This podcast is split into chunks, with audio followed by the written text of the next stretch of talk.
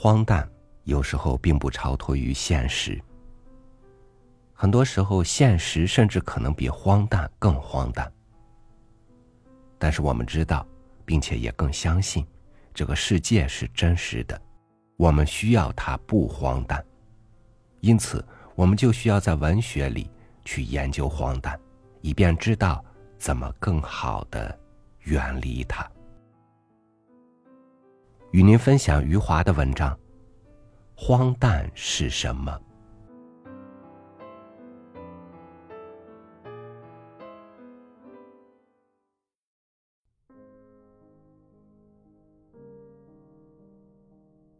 我写下过荒诞的小说，但是我不认为自己是一个荒诞派作家，因为我也写了不荒诞的小说。荒诞的叙述在我们的文学里源远流长，已经是最为重要的叙述品质之一了。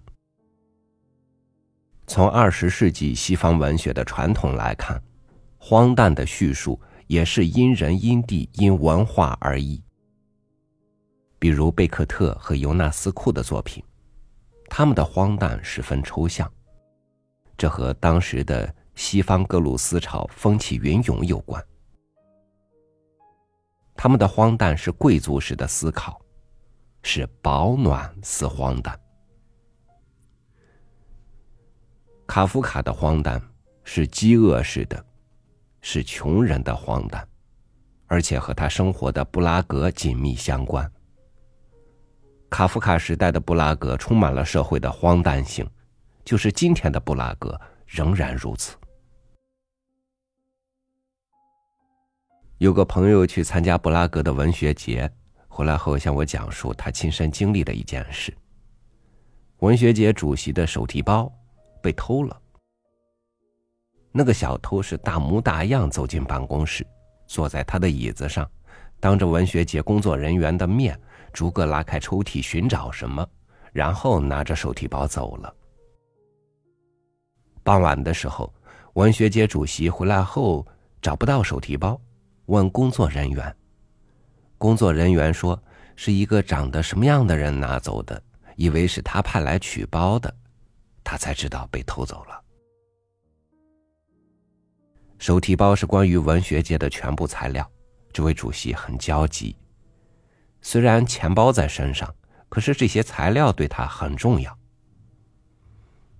没想到过了一会儿，小偷回来了，生气的指责文学界主席。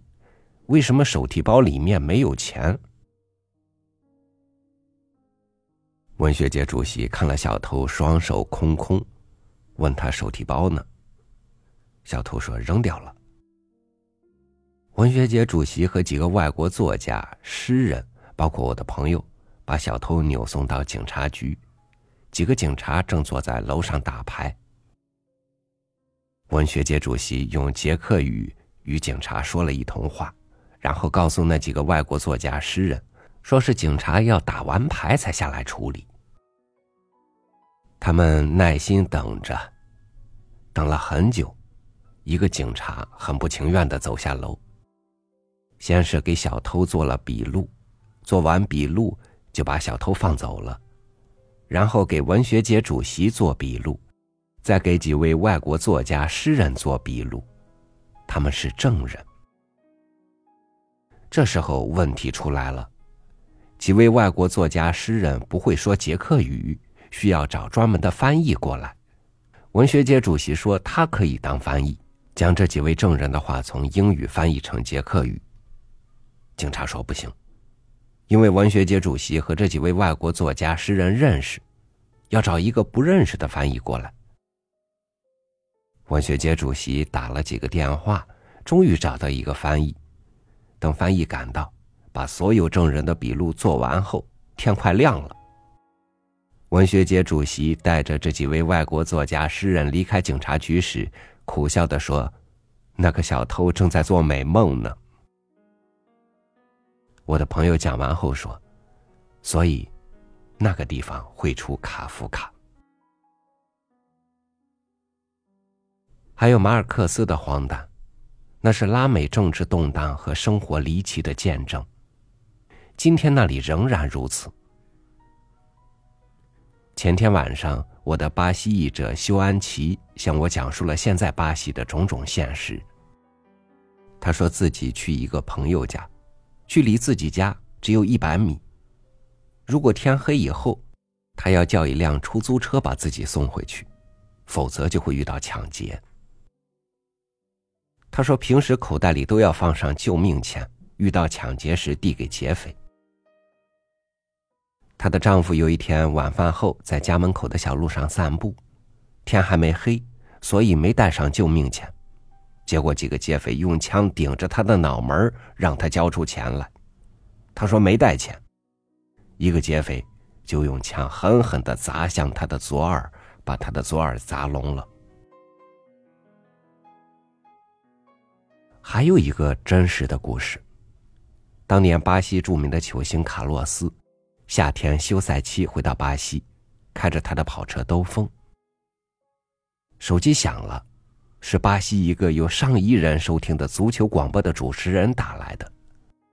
主持人要问卡洛斯几个问题。主持人要问卡洛斯几个问题。卡洛斯说：“让他先把车停好再回答。”等他停好车准备回答问题时，一把枪顶住他的脑门了。他急忙对主持人说：“先让他把钱付了再回答问题。”差不多有几千万人听到了这个直播，可是没有人觉得奇怪。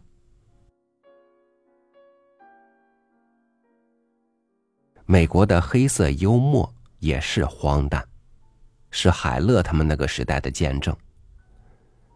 我要说的是，荒诞的叙述在不同的作家、不同的时代、不同的民族那里表达出来的时候是完全不同的。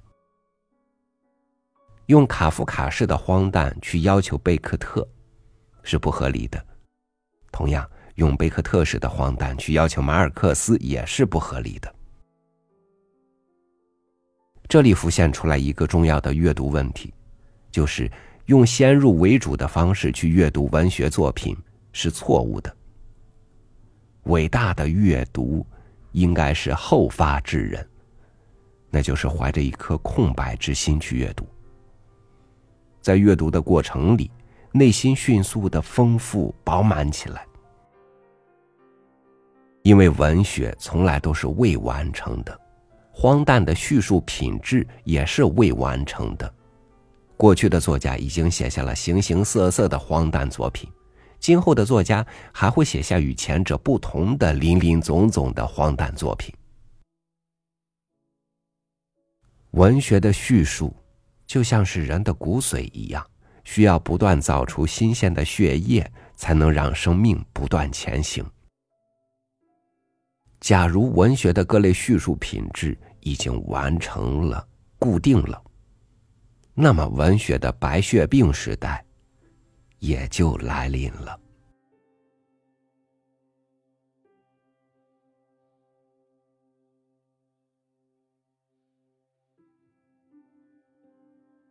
一个人真正自由的地方应该是思想。如果一颗头脑里只有陈旧的内容，而不产生新鲜与好奇，那么他的生活又能有多少期待呢？一个人拒绝一切荒诞，本身就挺荒诞的。感谢您收听我的分享，我是朝雨，祝您晚安，明天见。